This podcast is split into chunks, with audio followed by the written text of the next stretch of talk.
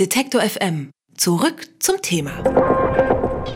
Ruanda in Ostafrika. Mit 61 Prozent hat das Land die höchste Frauenquote weltweit in einem Parlament. Die Hauptstadt Kigali gilt als die sauberste in Afrika. Mit dem strikten Plastikverbot ist Ruanda ein Klimavorbild für die ganze Welt. Doch in Ruanda ging nicht immer alles so geordnet seinen Gang.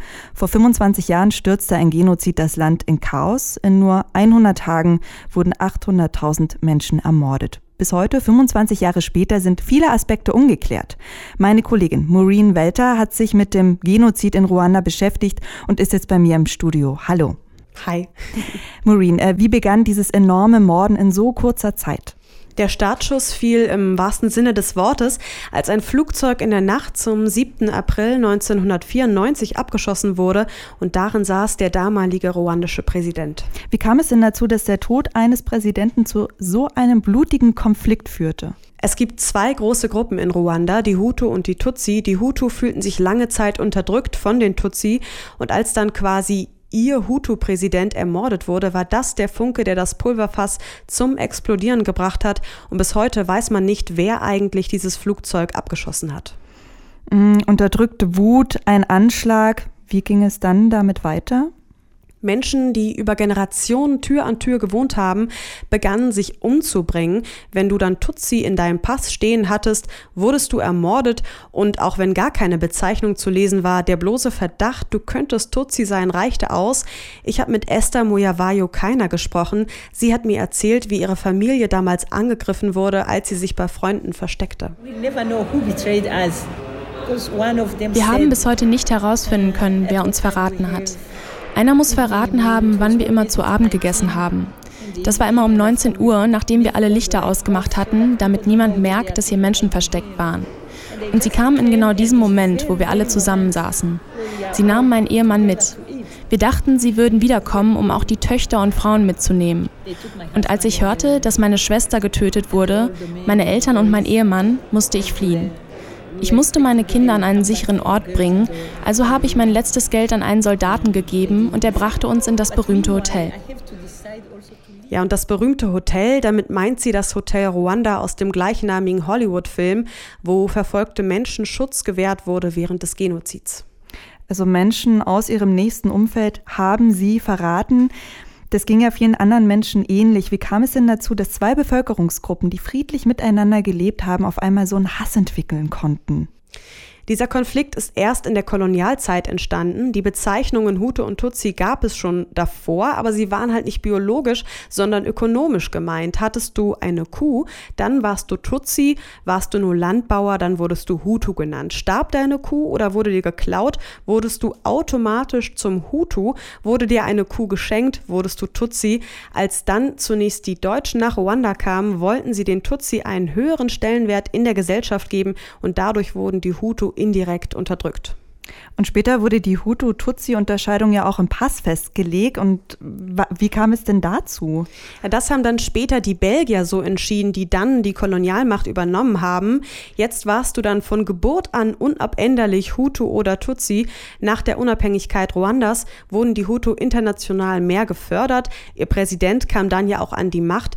Tutsi hatten bei vielen den Status der ehemaligen Unterdrücker, also sollten nun jetzt die Tutsi mehr und mehr unterdrückt werden und das Ganze endete dann im besagten Genozid. Okay, also der Hass der beiden Gruppen aufeinander wurde von außen so ein bisschen herangetragen, kann man ja sagen. Und 1994, als der Genozid war, ähm, war die UN und damit auch die Blauhelme ja eigentlich dort in Ruanda. Warum haben die da nichts unternommen? Viele Hinweise wurden bewusst von den Botschaften überhört.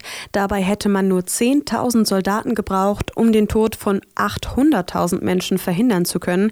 Das meint auch Stefan Klein. Er war lange Korrespondent in Ruanda. Das Problem war in Ruanda, die hatten ein Peacekeeping-Mandat. Das heißt, die durften nur den Frieden erhalten. Aber es gab ja keinen Frieden. Das heißt, es gibt ein anderes Mandat, das ist Peace Enforcing, den Frieden herbeizwingen. Da haben sie dann eine andere Regel für den Schusswaffengebrauch. Die durften damals nur im äußersten Fall der Selbstverteidigung zur Waffe greifen. Das war natürlich albern in den, in den Umständen.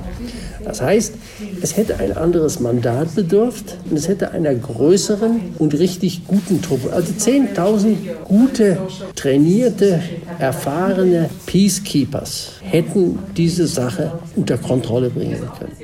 Gleich zu Beginn, direkt nach dem Flugzeugabsturz, wurden zehn Blauhelme getötet. Das war ein kalkulierter Schlag, denn dass Belgier bei einem Friedenseinsatz sterben, war für die westlichen Nationen so schockierend, dass sie weitere Blauhelme abgezogen haben, anstatt mehr Hilfe hinzuschicken. Könnte man jetzt sagen, dass die westliche Welt und auch Deutschland sich hier aus der Verantwortung gezogen haben für einen Konflikt, den sie ja damals in der Kolonialzeit irgendwie mit verantwortet haben?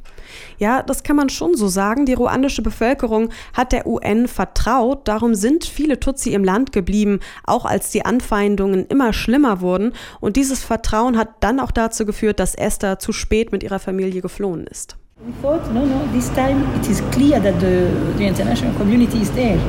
Wir dachten, wir wären sicher. Die internationale Community war da. Wir dachten, sie würden uns schützen. Das war unser großer Fehler, zu vertrauen. Wir haben der UN vertraut. Wir haben der internationalen Community vertraut. Aber als das Schlimmste begann, sind sie alle davon gerannt. Sie haben sogar die Hunde und Katzen der Franzosen und Belgier evakuiert. Das Signal war deutlich, welches Leben damals als schützenswerter betrachtet wurde. Zum Glück konnte Esther mit ihren Töchtern nach Deutschland fliehen. Dort arbeitet sie jetzt als Traumatherapeutin, aber es hätte gar nicht erst so weit kommen dürfen, dass sie diese Flucht antreten musste. Deutschland hat damals in diesen Genozid nicht eingegriffen in Ruanda. Was können wir aus der grausamen Geschichte eigentlich mitnehmen? Es geht vor allem darum, besser hinzuhören und wenn die Menschen vor Ort Alarm schlagen, den auch ernst zu nehmen und rechtzeitig zu handeln. Das sagt auch die Politikwissenschaftlerin und Autorin Sarah Brockmeier. Also eine Lehre, die wir immer noch nicht gelernt haben, die ich sehr wichtig finde, ist, dass wir immer noch zu spät reagieren, wenn wir Warnzeichen vor Ort wahrnehmen. Weil die politische Dynamik ist immer so, dass erst wirklich Aufmerksamkeit und politischer Druck entsteht, wenn vor Ort schon gekämpft wird. Aber dann können wir oft nur noch sehr wenig Einfluss nehmen. Also wir können früher viel mehr agieren. Ja, und unter der damaligen Regierung hat sich Kohl nur einmal zum Genozid in Ruanda geäußert, und zwar als er gratuliert hat, dass alle Deutschen sicher aus Ruanda evakuiert wurden. Vor 25 Jahren wurde Ruanda vom Genozid erschüttert. Die Welt schaute weg, obwohl früh und deutlich genug klar war, was dort passiert. Über die Hintergründe des Genozids habe ich mit Maureen Welter gesprochen. Vielen Dank.